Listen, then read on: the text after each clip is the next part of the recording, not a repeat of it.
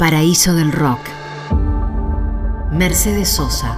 Muchos nombres y una voz única. Julieta Venegas le pone voz a la vida de Mercedes Sosa, la cantante que traspasó fronteras y estilos musicales.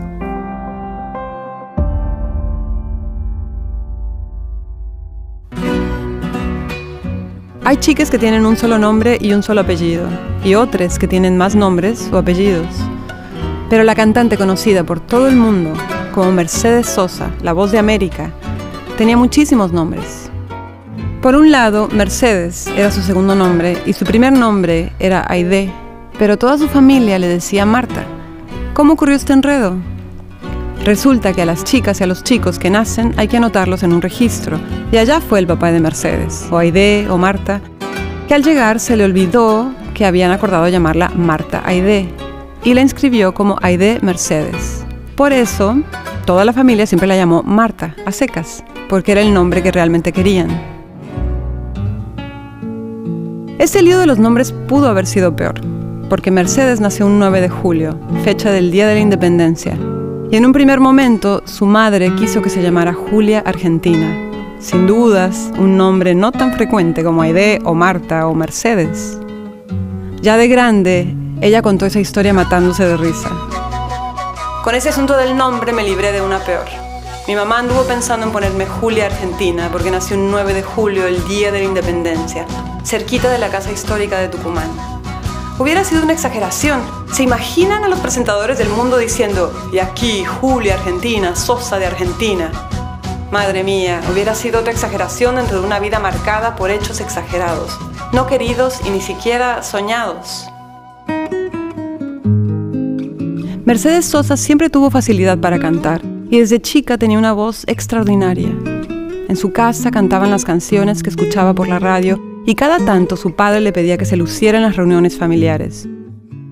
Le daba vergüenza cantar ante la gente, pero no se animaba a contradecir a su padre, como muchos niños y niñas de esa época. Un día, cuando ya tenía 14 años, la profesora de música del colegio le pidió que cantara el himno nacional frente a toda la escuela. Cerró los ojos, cantó mejor que nunca y luego recibió las felicitaciones de sus amigas, que después de clase le propusieron visitar una radio donde había un concurso de canto. La idea era ir a mirar cómo se hacía el programa, pero luego le pidieron que se anotara para participar. Y como no le había pedido permiso a sus padres, decidió inventarse un nombre falso y se presentó como Gladys Osorio, el nombre de una de sus amigas y el apellido de otra. Por supuesto que ganó el concurso y fue un par de veces más, hasta que finalmente ocurrió lo inevitable. Su padre escuchó la radio justo cuando ella estaba cantando y la reconoció. No le gustó nada que su hija anduviera dando vueltas por una radio sin pedirle permiso, y la retó mirándola firme a los ojos. Eso podría haber sido el final de la breve carrera de Gladys Osorio, pero por suerte el director de la radio fue a su casa para hablar con su padre y les ofreció un contrato imposible de rechazar para cantar una vez por semana. Así fue como Aide Mercedes Sosa se inició en el mundo de la música, siempre acompañada por su padre. Sus primeros pasos como cantante fueron en un circo, entre número y número y en un pequeño escenario de un parque de diversiones. De a poco se hizo conocida entre los músicos de su ciudad, en Tucumán, logrando acceder a los recitales de los artistas más famosos del tango, el folclore y la canción española. Ella tenía una facilidad natural para cantar y también le gustaban otras cosas. Era muy buena bailando y en el colegio daba clases de danza folclórica. Además le fascinaba el atletismo y compitió en carreras de 100 metros. Muchas veces dijo que una vez salió segunda, pero enseguida agregaba que solo competían dos. Así era su humor, siempre irónico y punzante. Un día participé en una competencia. Llegué a mi casa y le dije muy orgullosa a mi papá que salí segunda. Pero él tuvo la pésima idea de preguntarme cuánta gente corría. Yo había aprendido que no hay que mentir y tuve que decirle dos. Aunque le daba vergüenza cantar en público, ella con su canto sobresalía y se destacaba. La llamaban de otras provincias para ir a cantar y a los 20 años se fue a vivir a Mendoza con su esposo, que era músico y componía canciones que muy pronto ella comenzó a cantar. Años después tuvieron un hijo llamado Fabián, que por supuesto no le llamaba por ninguno de sus nombres y aún de grande le decía simplemente mami o la mami. En esos años, junto a su esposo Oscar Matus y otros grandes artistas, crearon un nuevo movimiento cultural llamado Nuevo Cancionero, que se propuso renovar el folclore, expresar al país e integrar la música popular con las distintas expresiones regionales. Decidieron probar suerte en Buenos Aires, donde consiguieron algunas actuaciones y hasta grabar un disco, pero no tuvo mucha repercusión. Casi de casualidad se fueron a Uruguay, donde vivieron un tiempo y fue el primer lugar donde se reconoció su talento a nivel masivo. El Festival de Cosquín es y se caracteriza por dar una o varias figuras nuevas. Yo me voy a atrever, les voy a ofrecer el canto de una mujer purísima que no ha tenido oportunidad de darlo. Les voy a dejar con ustedes a una tucumana, Mercedes Sosa. En Argentina recién se volvió muy famosa cuando cumplió 30 años, gracias a Jorge Cafrune, un reconocido folclorista que le cedió un espacio en el importantísimo Festival de Cosquín, sin pedir permiso a los organizadores. El público se puso a aplaudir de pie antes de que termine su canción y se convirtió en la gran revelación de la noche. A partir de ahí, su vida cambió. Grabó un nuevo disco que sí tuvo mucha difusión llamado Yo no canto por cantar Viajó a Chile, Estados Unidos, Europa y hasta Japón, donde deslumbró con su voz única. En Argentina le invitaron a cantar en el Teatro Colón, la sala más importante de Buenos Aires, donde habitualmente hay óperas y conciertos de música clásica. Pero ella llevó el folclore a ese lugar y fue un verdadero hito. Hasta un periodista que se tomó el trabajo de ver el show con un cronómetro en la mano para medir cuánto tiempo duraban los aplausos después de cada artista. Y al final de la noche, ese aplausómetro marcó que Mercedes Sosa resultó, por lejos, la más ovacionada. A pesar de su fama, fue prohibida por el régimen militar como muchos otros músicos, por lo que tuvo que irse a vivir a España y Francia por muchos años.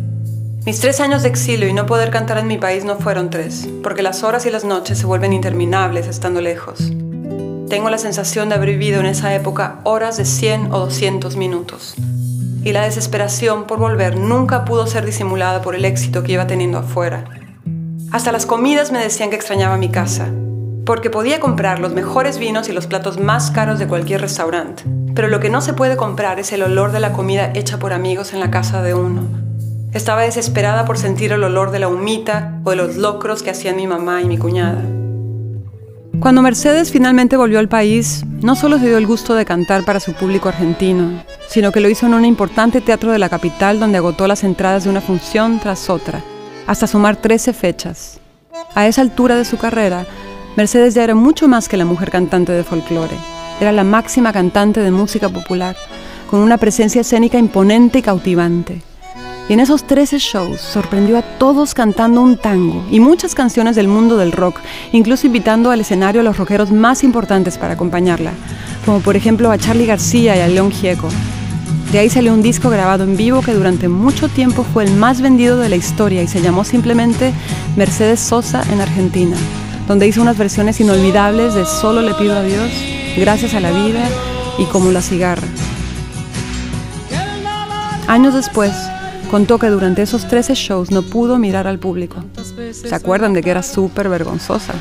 Y que se pasó cada noche evitando mirarlos de frente. La primera noche que subí al escenario de ese teatro, la ovación me golpeó en el pecho y en la frente.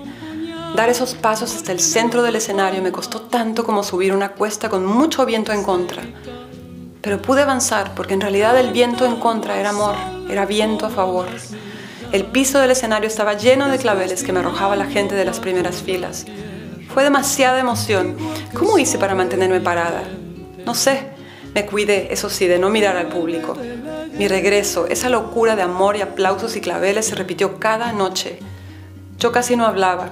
Lo primero que decía, luego de haber cantado las tres primeras canciones, era, me llamo Mercedes Sosa, soy argentina. Muchos años después, Mercedes grabó dúos con artistas famosos de todos los estilos musicales, como Spinetta, Shakira, Calle 13 y Fito Páez. En una oportunidad confesó que se moría de miedo al tener que encontrarse en el estudio de grabación con estrellas como Gustavo Cerati de Soda Stereo, que a su vez estaba muerto de nervios por tener que cantar junto a ella. en llegar y al final, al final hay recompensa. Por suerte, A lo largo de los años tuvo un muy merecido reconocimiento por su compromiso artístico y social y recibió todo tipo de premios y menciones de honor. Por ejemplo, el premio UNIFEM de las Naciones Unidas o ser embajadora de UNICEF. Gracias a la vida. Si bien Mercedes no componía canciones, se tomaba días y días enteros para aprender cada tema junto a su profesora de canto y así transmitir emociones y sentimientos que siempre maravillaron a los compositores. Su manera única de interpretar sus canciones hasta hacerlas propias, ese talento, la dedicación y su voz incomparable la convirtieron en única y eterna. Gracias a la vida.